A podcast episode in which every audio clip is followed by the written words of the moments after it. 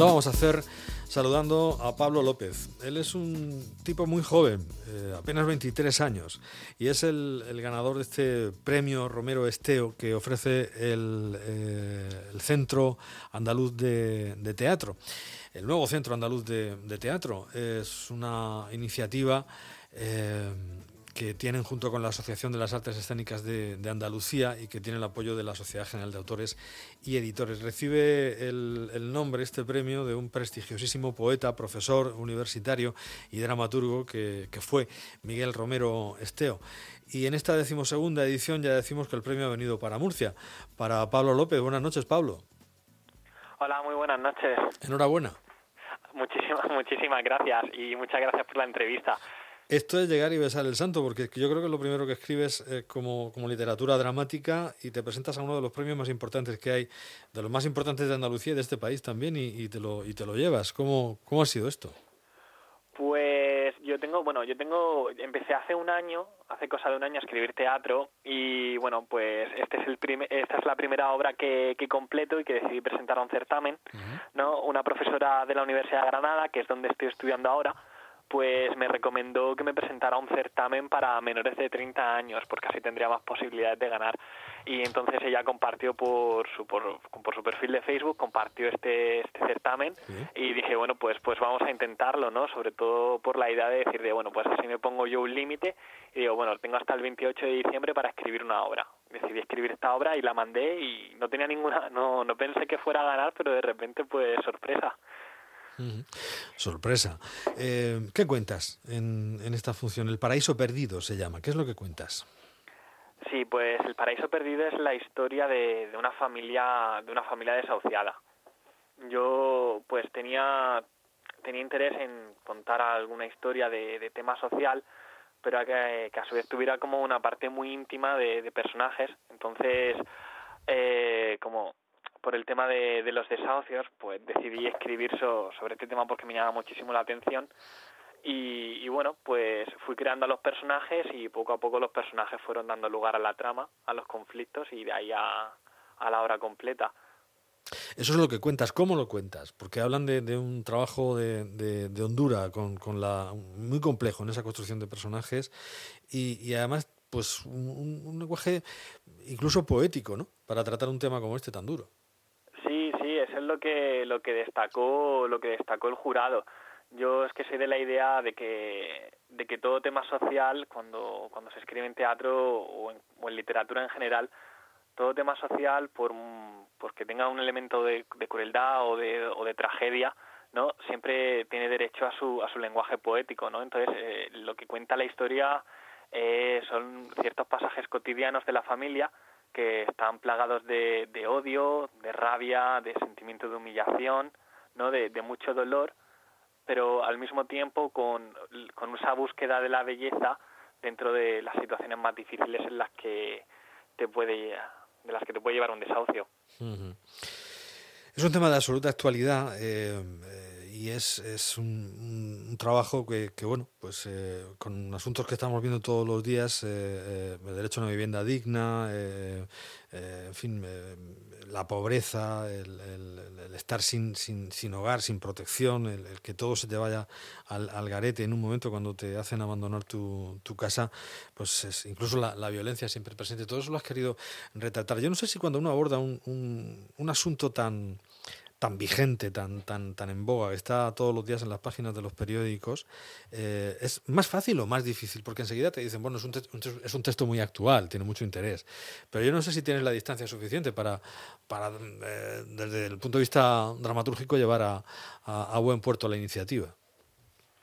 Yo, yo, yo me documenté, ah, sobre todo a través de prensa, ¿no? a través de actualidad, a través de crónicas, sobre cómo eran las historias de las familias desahuciadas, eh, pero pronto también decidí abordar, eh, alejarme un poco de, ese lenguaje periodístico porque yo desde el teatro quería contar, quería contar la, la parte íntima que está en la casa, ¿no? las relaciones complicadas que puede haber en una casa que ha sufrido tanta violencia económica y violencia institucional, ¿no? Y en parte también está, bueno, en, el caso de mi familia no, no hemos sufrido un desahucio, afortunadamente, pero sí que es verdad que nuestra familia, en, sobre todo en la crisis de 2008, sí que somos una familia humilde, clase clase obrera, entonces sí que somos de una familia que podía haber sufrido un desahucio, que podríamos habernos visto en esas circunstancias.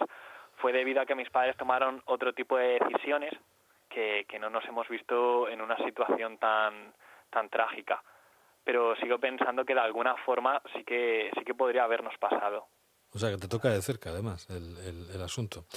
Y, y, te de manera, de manera especial. Tú eres filólogo, has estudiado filología hispánica aquí en la Universidad de Murcia, eh, estuviste de Erasmus en, en, Lovaina, en Bélgica, y, y ahora pues estás eh, estudiando un, un máster de educación secundaria y de estudios latinoamericanos, un doble máster, en, en la Universidad de, de Granada.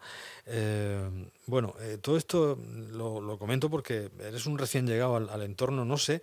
Eh, esto, eh, como premio, entre otras cosas, tiene la, la, mm, la edición ¿no? de, de, del texto, pero mm, ya sabes que dicen por ahí que hasta que uno no estrena, no, en los casos de los textos dramáticos, hasta lo que hasta que no se estrenan, pues no, no han llegado a, a, la meta para lo que están concebidos. Mm, me imagino que te gustaría que lo pusieran en escena, no sé si tienes alguna idea al respecto obviamente, o sea, yo tengo tengo muchísimas ganas de que de que eso llegue a, a, las tablas. El problema es que ahora la crisis del coronavirus, por desgracia, no, no hace que 2020 sea el mejor año para el teatro.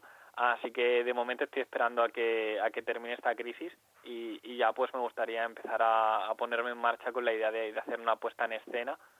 Eh, pero bueno, todo se verá. O sea, yo de momento sé que este texto quiero que quiero que tenga más vida más allá del premio, con lo cual con lo cual voy a, voy a buscar la manera de, de, que, de que llegue a las tablas. Mm.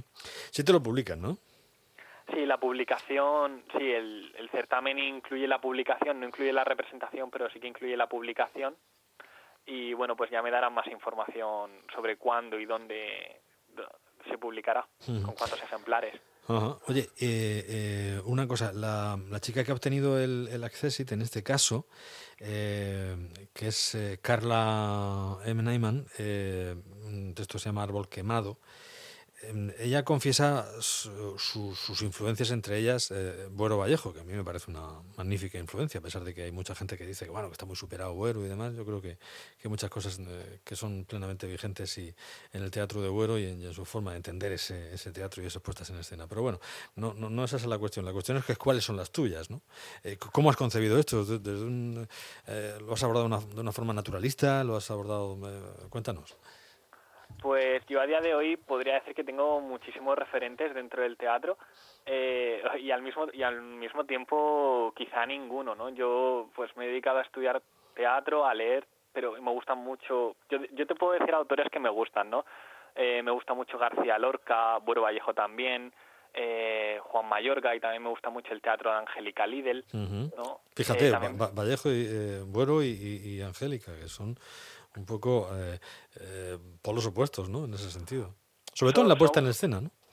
Son polos opuestos, pero, pero al fin y al cabo ambos tratan el tema social, ¿no? Sí, y sí, sí, creo que ahí está un poco la, la magia del teatro, ¿no? Por ejemplo, en Historia de una escalera o en la Fundación Buero Vallejo trata temas sociales muy muy muy, muy importantes uh -huh. y Angélica Lidl eh, utiliza otras fórmulas, pero también tra trata problemas sociales como como la inmigración. Sí, sí, sí. Entonces, me parece que ambos tienen formas distintas de, de abordar de abordar temas muy similares y, y, y, bueno y realmente yo diría que eso yo es que ahora mismo no, no me considero que tenga bueno Gracia Morales que, que fue profesora sí. mía hice un curso de de dramaturgia con ella antes de antes de presentarme al certamen no entonces también me considero un poco discípulo suyo ella me ha enseñado un poco el ABC de cómo escribir teatro y, y, me gusta también mucho la mucho cómo escribe muchas de sus obras. Hmm. Bueno, pues ojalá lo podamos ver pronto en, en escena. Hay muchísimas compañías eh, Andalucía, pero en la región de Murcia hay grandísimas compañías profesionales haciendo cosas muy, muy interesantes. Y, hmm. y ojalá alguno pusiera el ojo en, en, un texto como este, que desde luego, eh, bueno, pues eh, actualidad no le falta, como vigencia no le falta, como, como decíamos. Porque no sea el último, eh, Pablo. No, que, no, no, no, será el último. Espero, bueno, yo voy a seguir escribiendo teatro y espero que esto pues sea una primera obra de, de otras muchas que, que vayan a salir en los próximos años y que sea el inicio de, un viaje maravilloso por el mundo del teatro. Seguro que sí, es el premio 2020 Miguel Romero Esteo en homenaje a este dramaturgo, fallecido dramaturgo malagueño, eh, que eh, pone en marcha el nuevo centro andaluz del, teatro. El gran olvidado muchas veces, eh, lo decíamos el otro día en el Día del Libro, la literatura dramática, el teatro, ¿no? Bueno, pues ahí, pues ahí está. Pablo López, enhorabuena. Y, muchas, gracias. Y ojalá podamos seguir en contacto porque haya motivo para ello, seguro que sí. Pablo. Esperemos, esperemos que sí. Un abrazo fuerte. Muchas gracias. Buenas noches. Igualmente. Hasta, luego.